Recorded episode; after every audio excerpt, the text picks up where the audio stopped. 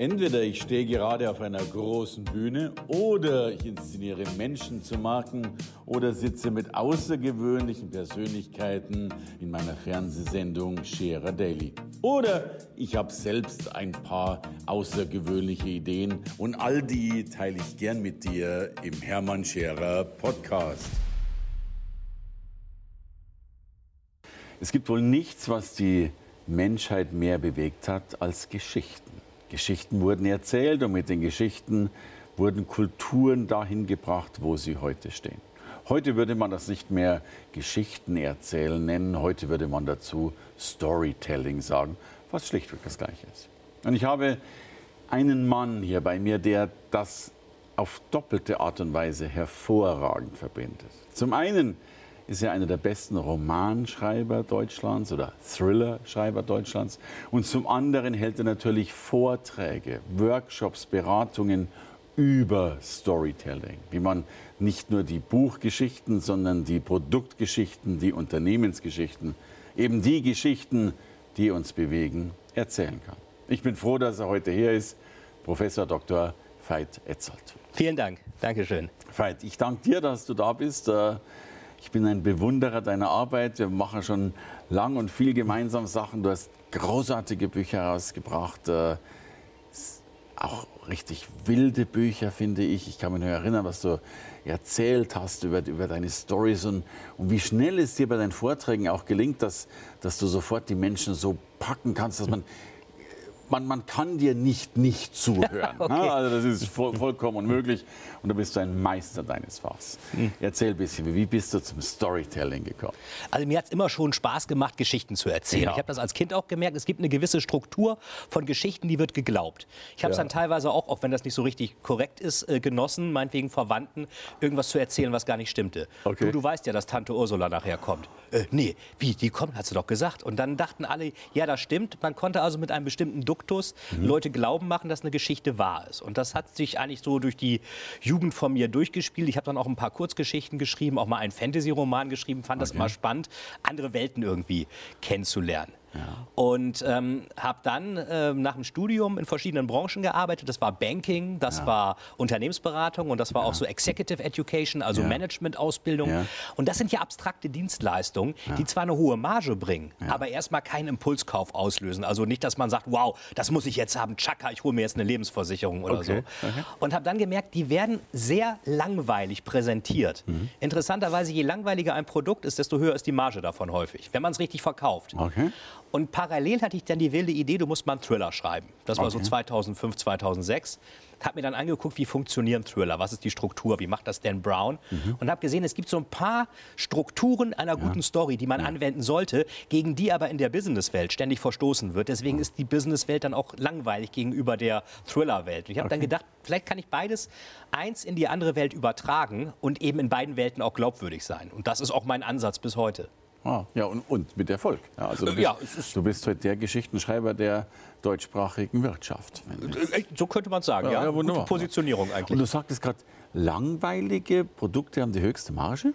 Also wenn man es mal anguckt, ähm, ja. eine, eine, Anwaltskanzlei, Anwälte gelten ja als langweilig, wo, wobei sie es nicht sein müssen. Ja, ja, aber gut, ne? Investmentbanken, Banken gelten auch erstmal als, als okay. dröge, haben auch eine hohe Marge. Mhm. Asset Management, mhm. also Investmentfondsverwaltung, mhm. extrem margenstark, teilweise 60, 70 Prozent bleibt da manchmal hängen. Okay. Und ähm, Software ist ja auch schwer zu erklären, findet man nerdig und irgendwie blöd. Aber es sind oft die Dinge, während man mal schaut, zum Beispiel, klar, irgendwelche Luxusartikel haben auch teilweise eine tolle Marge. Wenn man dann schaut, was da aber ans Marketing geht, damit die Marke im Kopf Kopf hängen bleibt, mhm. bleibt schon gar nicht mehr so viel übrig. Oder mhm.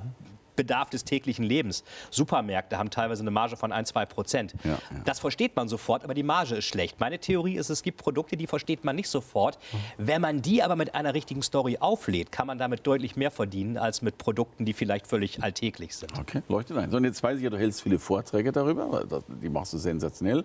Aber ich glaube, es gibt auch viele Unternehmen, die tatsächlich sagen, lieber Professor Etzold, äh, können Sie mir die Geschichte meines Unternehmens entweder schreiben oder zumindest äh, nach außen bringen? Wie, das, wie, wie das passiert. Das, ja. Genau, das, das kommt häufig. Ein Unternehmen sagt zum Beispiel, wir wollen uns irgendwie differenzieren. Darum ja. geht es ja immer. Differenzierung, das ist ja auch das, Qualität, was du. Produkte sind auch Genau, was du auch äh, den Leuten immer sagst. Ja. Ihr müsst irgendwie einen Expertenstatus schafft man durch Differenzierung. Was macht ihr anders und besser und zwar hörbar mhm. für die Welt? Wenn ich das nicht hörbar und sichtbar mache, mhm. dann kann ich noch so toll sein, das bringt nichts. Ja, du bist so ein gutes Beispiel. Danke.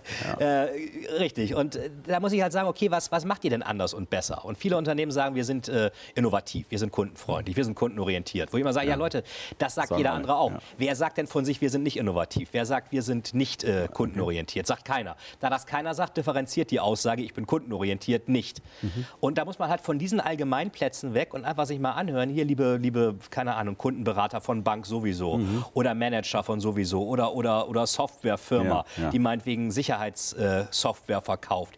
Erzählt doch mal eine Geschichte, wo ihr wirklich die Kuh vom Eis geholt habt für den Kunden. Wo mhm. habt ihr den Schurken in der Story ja. des Kunden besiegt? Ja. Das ist die eine Sache. Wie mache ich das? Welchen Schurken, welches Problem löse ich denn eigentlich? Viele verkaufen eine Lösung ohne Problem. Ja. Sagt der Kunde, was soll ich mit der Lösung, wenn ich kein Problem okay. habe? Also erstmal fürs Problem sensibilisieren, indem okay. man einen Negativpunkt, einen Schurken hat und dann eben auch klar sagen, was habe ich, also was hat jetzt der Kunde genau, was hat dieses Individuum, Kundenberater Meier, mhm. ähm, Sicherheitsberater, Architektur, IT, ja. Schulz, was hat der für Kühe vom Eis geholt? Das ist also die Absendergeschichte. Ja. Und das will unser Gehirn. Unser Gehirn will konkrete Stories haben und nicht, wir sind die Größten, die Tollsten und wir sind innovativ, weil das differenziert funktioniert halt nicht. Ich erlebe das hier auf dem Sofa immer. Ne, die einen, die, die sind so abstrakt und man sucht so im ja. Kopf, was passiert da. Und die anderen sagen, du pass auf, vorgestern, tra, tra, tra. Und, und, und das Beispiel ist da. Und, und, und damit ist dein Kopf beim Gegenüber. Genau. Das Beispiel ist immer da, auch in vielen Unternehmen. Ja. Meine Aufgabe ist auch nicht unbedingt, sich eine Story auszudenken. Ja. Das soll ja authentisch sein. Die muss aus dem Unternehmen kommen. Storytelling ist ja nicht Fairytelling, sondern es geht darum äh, zu gucken, liebes Unternehmen, was habt ihr denn für Geschichten in euch drin? Da muss man natürlich die Mitarbeiter und die Manager erstmal so ein bisschen Klar. auflockern, zeigen, wie das funktioniert, was passiert im Gehirn bei einer Geschichte und dann sagen, so jetzt erzähl doch mal nach der Struktur, meinetwegen Situation, Desaster, ja. Wendepunkt, Happy End. Das ist also die typische Storystruktur. Ist auch so diese Art Heldenreise, ne? Kann man das auch. so sagen? Ja, kann man so sagen. Der Held, äh, Situation läuft los, Desaster, da kommt irgendwas, irgendwas Schlimmes. Schief, er, mit ganz viel Witz kommt er dagegen an. Er ist eigentlich schwächer als die Bedrohung, aber er schafft es dann irgendwie doch. Das macht ihn sympathisch. Die Selbstzweifel sind noch zwischendrin wahrscheinlich. Die müssen da sein. Müssen ja, das hat ja Umberto Eco gesagt. Der richtige Held will gar kein Held sein, sondern ein normaler Feigling wie jeder andere. Oh, oh herrliches Bild. Ein guter Held wird immer reingeschmissen. Ja. Frodo Beutlin ja. oder Bilbo Beutlin, ja, Hobbit, Herr der Ringe, die wollen doch nicht in diesen Schicksalsberg nee, und da nee. Stress haben. Die wollen in ihrer Drachen. Hütte sitzen und ein Glas Bier trinken oder Genau, sowas. Bier, Tee, Pfeife rauchen, sowas. Oder auch äh, Neo in Matrix oder, oder da gibt es ja tausend Beispiele. Und das muss eben klar sein, was hat das Unternehmen anders gemacht, was sind die Stories, die im Unternehmen drinstecken. Und oft ist es so, dass dann viele Mitarbeiter mit tollen Stories kommen mhm. und gar nicht sehen, was daran das Besondere ist. Da ja. muss man noch ein bisschen dramaturgisch besser machen. Weil es auch Alltag ist, ne? also, also für die Firma genau. Alltag. Ja? ja. Und das ist ja meine ist These, dass man oft so gut ist, dass man es gar nicht mehr merkt, weil man es immer ist. Genau, es ist eine gewisse Betriebsblindheit, so nach dem ja. Motto, wie das weiß doch jeder. Mhm. Und das weiß eben nicht jeder. Den Fehler, den viele Firmen machen, ist, dass sie Allgemeinplätze und Hygienefaktoren, ja. wir sind innovativ, wir sind kundenorientiert, so ein Blabla, was jeder sagt, das wird überkommuniziert, mhm. während die differenzierenden Beispiele, die personenorientiert sind, die werden verschwiegen. Wow. Also, das ist der Fehler. Du kennst dich aus, das weiß ich. Und du hast aber auch Romane geschrieben, die natürlich ganz schön Thriller-artig sind, ja. also sehr packend sind. Äh, ich glaube, viel auf den Bestsellerlisten gewesen. Du arbeitest auch mit der Angst in diesen Romanen. Ne? Ja, also das ist bei Thriller natürlich. Ja. Ähm, man fragt sich immer, warum gucken Leute eigentlich Horrorfilme oder Thriller ja, ich, oder ich so. Keine, ich kann es auch verstehen. Ich gucke es teilweise schon, wobei ein paar Sachen kann ich auch nicht ab. Ich kann mein eigenes Blut nicht sehen. Das ist auch interessant. Ich muss bei Blutabnahmen und so okay. immer weggucken. Also das, äh, meine Frau ist ja Medizinerin, Rechtsmedizinerin zudem, die sich immer totlacht darüber, aber eben auch sagt, du äh, Veit, wenn da irgendwas ist, setz dich hin, guck weg, guck da nicht hin, du wirst wieder bewusstlos. Also das ist auch mal so ein Running Gag. Hier der blutige Thriller-Autor, der, Thriller sein, der sein Blut Wahrscheinlich ja. das Blut deiner deiner Protagonisten im Roman kannst du besser beschreiben und sehen als das eigene. Ja, kann ich. Äh, der Vorteil ist aber auch, wenn man so ein bisschen Feigling ist, mhm. ist man, glaube ich, ein guter Thriller-Autor. Okay. Wer Angst nicht nachvollziehen kann, der kann sie auch kann nicht in anderen wecken. Ja. Man sagt auch, ein Serienmörder könnte keinen spannenden Thriller schreiben, weil diese Empathie mit dem Opfer oder mit dem Helden, der sich ja. durchkämpfen muss, die fehlt dem. Psychopathen haben keine Empathie. Wow. Ähm, insofern braucht man eigentlich auch diese Angst, auch so ein bisschen beim Autoren. Ja, und bei mir sind es halt Thriller, ich mag Thriller. Okay. Und ähm, eigentlich passiert bei mir im Thriller immer das, was ich auch den Unternehmen sage. Ihr müsst eigentlich vorher ein Problem haben, bevor ihr eine Lösung anbieten okay. könnt. Ihr braucht einen Schurken in der Story ja. und dann den Helden. Aber das hat Dan Brown vor kurzem so schön gesagt. Ähm, du musst als Autor erst den Helden generieren, äh, den Schurken generieren. Ja und dann erst den Helden, weil der Schurke bestimmt, was der Held am Ende zu tun hat. Okay. Wenn es keinen Schurken gibt, ist der Held arbeitslos. Oh, Genau wie wenn ich kein Problem beim Kunden adressiere, bin ich ja. als Anbieter arbeitslos, ja. wenn ja. ich dieses Problem nicht adressiere, weil der Kunde braucht keine Lösung für ein Problem, was er nicht hat. Also wir sagen im Marketing Problembewusstsein vor Lösungsvorschlag. Was ja, das ganz genau. Ist, Unbedingt. Gab es vor kurzem auch eine Studie, die gezeigt hat, ich glaube, das war Harvard Business Review, wenn ein Vertriebsmitarbeiter, der muss gar keine Lösung präsentieren, ja, ja. aber wenn der das Problem des Kunden so verstanden hat, dass ja. er fast mit ihm mitleidet und sagt, du, das tut mir echt leid, das ist ja echt blöd, wie das bei dir ist. Mensch, ich guck mal, was ich da finde, aber das kann ich verstehen, ja. Dann, dann hat der Kunde ein größeres Vertrauen in den, als wenn der gleich eine Lösung anbieten würde. Dieses Mitleiden allein schon mit der mit dem Schurken des Kunden ist schon mal Differenzierung. Problemerkennungskompetenz lässt Lösungskompetenz vermuten. Genau, eher ja. als nur Problemerkennungskompetenz, ja, ja, weil die braucht ein Problem. Wow. So, das neues Buch geschrieben und mitgebracht. Äh, Strategie, planen, erklären, umsetzen. Ganz genau. Das ist eine, eine ergänzende Richtung oder wenn du jetzt auf Strategie... Es, es ist eigentlich, ich erinnere mich an unsere ersten Gespräche, die wir mal hatten, da haben ja. wir auch mal über Strategie gesprochen und ja. eigentlich ist meine These mittlerweile, jede Strategie braucht eine Story. Ich meine, was macht eine Strategie? Ja. Laut Porter und allen ist das ja der Weg vom An Anfang des Unternehmens zum Ziel, was wollen wir erreichen. Mhm im Widerstreit mit dem Wettbewerb. Mhm. Wäre einfach ohne Wettbewerb. Der Wettbewerb versucht ja genau das zu verhindern, was ich erreichen will. Und ich versuche als Unternehmen zu verhindern, was der Wettbewerb will. Wettbewerb ist ja auch der Schurke. Der Wettbewerb ist der Schurke, genau. Und ja. bei einer guten Story ist der Weg vom Anfang der Reise zum Happy End im Widerstreit mit dem Bösewicht. Okay. Insofern brauche ich eine Strategie und ich brauche auch eine Story, um die Strategie zu erklären. Ja, wunderbar. Und ähm, das ist eben dieser Dreiklang, Plan, Erklären, Umsetzen. Und könnte man auch sagen, denken, sprechen, handeln. Okay. Das heißt, ich konzipiere die Strategie und ja. dann muss ich die aber. Ich bin ja als Manager im Unternehmen nicht allein. Wenn ich eine Ein-Mann-Bude habe, dann kann ich das machen. Sonst brauche ich immer Leute, die das für mich umsetzen Klar. müssen. Ja. Und die muss ich überzeugen. Und da würde ich sagen, das Einfachste ist, eine gute Story denen zu erzählen, mhm. wo sie verstehen, es gibt Handlungsbedarf, wir müssen was machen. Also mhm. wir haben auch einen Schurken, den wir Schurken überwinden. Ja. Und ich bin als Manager auch authentisch, dass man mhm. mir abnimmt, ich stehe hinter dem Wandel. Das machen viele Manager aber nicht. Die stehen dann da so, ja, ich habe vom Vorstand diese Folien gekriegt, die präsentiere ich Ihnen hier gerne mal. Ich stehe voll hinter der Change-Initiative. Und der Subtext, der bei den Mitarbeitern ankommt, ist, der ist froh, dass er in zwei Jahren in Pension ist und ja. macht den Mist mal alleine. Und das führt natürlich nicht zu Vertrauen. Und da sind wir ja schneller beim Thema Vision. Ne? Eine Vision ja. haben, eben äh, die, die Zukunft antizipieren. Genau. Und das in dieser Geschichte, die Geschichte soll ja auch das Erreichen der Vision sein. Ja. Richtig, die Vision ist das Happy End. Meinetwegen ja, okay. im kleinen Hobbit den Drachen besiegen ja. oder den Ring in den Schicksalsberg werfen. Wir müssen natürlich sagen, unsere Strategie möchte am Ende auf die und die Vision dieses lohnenswerte Ziel. Und dafür ist es das auch wert, Hindernisse zu überwinden. Weil natürlich, wer mag schon Wandel? Das wird immer so getan, aber der Mensch mag keinen Wandel. Der will, dass alles ist wie Bilbo Beutlin im Auenland, es soll alles so bleiben, wie es war. Ja. Wenn es angenehm ist. Wenn es unangenehm ist. war glücklich. Zahnschmerzen, ja genau. Ja. Äh, die will man nicht behalten. Aber alles andere soll so bleiben. Und da muss ich halt sagen, Leute, ihr müsst natürlich, um die Strategie, den Wandel durchzuführen, müsst ihr auch ein bisschen Schmerzen auf euch nehmen. Aber was uns dann als Unternehmen in der Zukunft Positives blüht, wenn wir das schaffen, ja. dafür lohnt es sich. Die Kosten des Nichthandelns, mhm. das ist der große Schurke, der viel schlimmer ist als der kleine Schurke des sich selbst Überwindens. Und das muss eine gute Strategiestory rüberbringen, eben auch von der Absenderkompetenz des Managers heraus, der die Geschichte erzählt. Also man könnte sogar sagen, du bist ein wunderbarer Change-Experte, äh, selbst wenn du es nicht bist äh, qua Adressierung, aber letztlich kannst du durch die Geschichten, durch die Vision die Veränderung verursachen. Genau, das versuche ich in jedem Fall, ja, äh, weil Change ist ja oft Bestandteil von Strategien. Also ja, wir haben natürlich. digitale Transformation, ja. wir haben Change, wir haben neue Ausrichtung, neues Mindset. Und da muss immer klar gemacht werden, pass mal auf, es lohnt sich dafür, den, die Hardship, die Hindernisse auf sich zu nehmen, was ja jede Geschichte auch tut. Und das ist meiner Ansicht nach in der Management, Lehre, Theorie, aber auch Umsetzung, ist das ein Aspekt, der noch zu wenig beleuchtet wird. Gerade wie kommuniziere ich denn Strategien? Ob das jetzt Change ist oder, oder Transformation, Klar. aber ja. es ist ja meistens es ist irgendein Wandel. Man will irgendwas ja, ja. verändern, sonst brauche ich keine neue Strategie. Ähm, und, und, das wird zu wenig gemacht. Ähm, und wir glauben, dass die Mitarbeiter schon selber wissen, was sie machen sollen. Wissen mhm. sie aber nicht. Wenn ich die Strategie nicht klar genug kommuniziere, mhm. wissen die Mitarbeiter nicht, was sie machen sollen. Und dann setzen sie auch nicht um. Die gute Story ist der erste Schritt zur Umsetzung. Ja, Schönes Bild.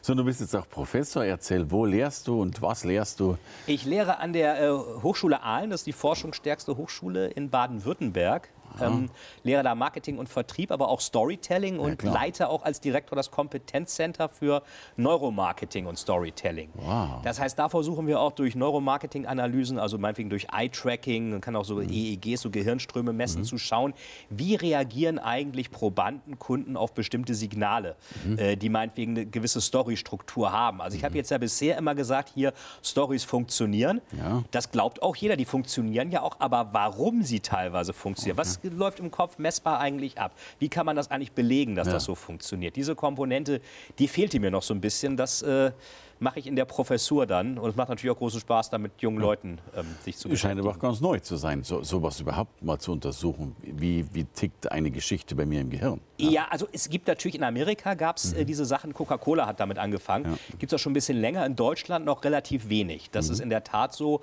Man weiß auf alle Fälle schon, dass zum Beispiel Bilder stärker wirken als Worte. Mhm. Aber ein Narrativ, eine Story, die also Handlungsfäden hintereinander mhm. hat, noch mehr Gehirnareale aktiviert ja. als meinetwegen nur Bilder. Klar. Aber man kann da extrem viel noch sich anschauen. Auch, das muss ja gar nicht nur ein Manager sein, der was erzählt. Ja, ja, Eine Webseite, Userführung oder organische Webseiten, ändern die sich für den User.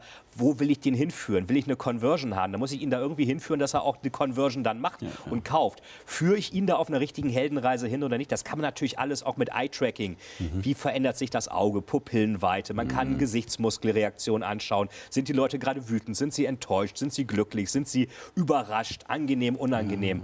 Ist auch ein bisschen spooky zum Teil, aber es zeigt einfach mal mit harten Daten, wie Leute sich wirklich fühlen, mhm. während sie ja bei einem Fragebogen irgendwas behaupten können, äh, so nach dem ja. Motto, das ist jetzt sozial erwünscht die Antwort. Ja, genau. Trinken Sie viel Alkohol? Nein, sagt Nein, jeder. Klar. Aber bei solchen implizit genannten Studien äh, kommt man natürlich näher an die ja, Wahrheit dran als bei sozial erwünschten Fragebögen. Ja, und Narrativ erzeugt ja wirklich eben auch den Film im Kopf. Ne? Also ja. Das Bild ist ja dann dennoch nur ein Bild und auch in einer wir, kommen ja in die YouTube-Welt immer mehr hinein und ich glaube, dass wir uns da jetzt deckungsgleich machen, eben mit Filmen zu arbeiten. Und das ist ja dann, glaube ich, die Übersetzung der Story, dass du dann die, die hast, aber für dir Buch lesen ist doch deswegen auch so schön, weil du deinen eigenen Film schreibst, wenn du genau. das Buch liest. Ja? Man schreibt den eigenen Film im Kopf und je ja. plastischer und greifbarer die Charaktere sind, äh, desto eher passiert dann eine eigene Welt, aus der ich dann gar nicht mehr raus will. Ja. Ähm, deswegen lesen wir auch gerne irgendwelche Thriller bis 3 Uhr morgens oder gucken Netflix oder Binge-Watching, wie ja, man das nennt. Das passiert uns ja nicht mit PowerPoint-Folien, dass wir da sagen, oh, noch eine Folie, noch ein Kuchendiagramm, super. Also das, das wollen wir nicht sehen. Also je mehr ich eine Geschichte im Kopf generiere, desto einfacher ist es. Ein Problem ist dabei, das Gehirn generiert von selbst Geschichten. Das hat der Psychologe Daniel Kahnemann mal gesagt. Wenn wir die Realität uns anschauen, versuchen wir eine Geschichte draus zu machen. Also auch mit dieser Grundstruktur, Situation, Design, Desaster, ja. Wendepunkt, Happy End. Und wenn diese Version, die wir uns von der Realität machen, glaubhaft klingt, dann wird sie auch geglaubt. Umkehrschluss, wenn ich keine gute Geschichte erzähle, sondern ein Vakuum lasse, mhm. macht jemand anders, das Gehirn des anderen, sich eine alternative Geschichte daraus. Okay. Und die könnte unvorteilhaft sein. Ich mache also ein Outsourcing meines eigenen Marketings an Leute, die mein Projekt nicht mögen. Hm. Es ist nicht möglich, keine Geschichte ja, zu erzählen. Ja, ja, klar. Irgendeine immer, wird erzählt. Äh, eine wird erzählt. Ist das der Grund, warum ich das Gefühl habe, dass sich manche Menschen auch mal selbst belügen, weil sie ihre Vergangenheit, die eigene Geschichte sich, sich selbst anders erzählen und dann später anderen anders erzählen? Ich glaube, das ist teilweise auch eine Art Verdrängung. Also ja. man möchte teilweise auch nicht unbedingt akzeptieren, ähm, dass irgendwas schiefgelaufen ist. Das wird ja. dann einfach sich schön geredet. Das wäre klassisches Fairytelling. Okay, weil ja. das ist Storytelling, was eben nicht auf Fakten und nicht genau. auf der Wahrheit basiert, right. was man nicht machen sollte. Nichtsdestotrotz machen das viele. Es ist natürlich eine unheimliche Komplexität. Wenn man jedem Lügengeschichten erzählt, muss man dieses ganze Lügengebäude hier im Kopf haben. Und das Problem ist, unser Gehirn weiß ja sehr genau, was wahr ist und was nicht. Ja. Und muss sich einfach immer verstellen, wenn man behaupten will, damals war alles toll und da waren wir auf Saint-Tropez, waren wir gar nicht, wir waren irgendwo in, in Bitterfeld. Okay. Ähm, da muss ich aber trotzdem das so überzeugend rüberbringen, als wäre ich in Saint-Tropez gewesen, was ich nicht war. Ja, also Lügen kostet unheimlich Energie und insofern ist es eigentlich nicht nur ethisch nicht korrekt, sondern auch... Äh, anstrengend. Für die, ja, anstrengend fürs eigene Leben. Schöner ist, wenn es eine echte Story ist. Großartig. Also ich weiß, bei dir kommen die richtigen Stories zur Geltung. Ich liebe die Gespräche mit dir, weil du sprudelst vor Stories und vor Geschichten und bist wirklich ein Beispiel dafür, die richtigen Worte zu bringen, die richtigen Bilder zu schaffen und damit Menschen, Marken und Unternehmen ins richtige Licht zu setzen. Vielen Dank.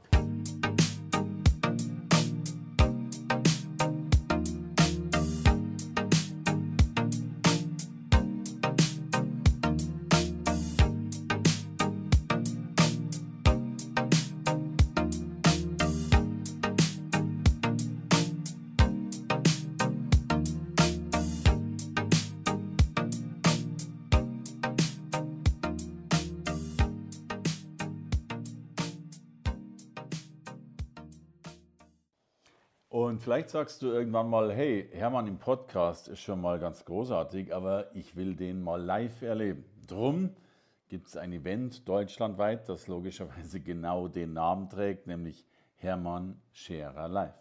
Ein Event, bei dem ich ja nicht nur alleine auftrete, sondern mit einer, einem schönen Team, einer guten Crew und natürlich vielleicht sogar mit ein paar Musikern einen, so hoffe ich, unvergesslichen Tag äh, für dich gestalte. Drum komm vorbei Hermann Scherer Live. Termine findest du unter hermannscherer.live.com.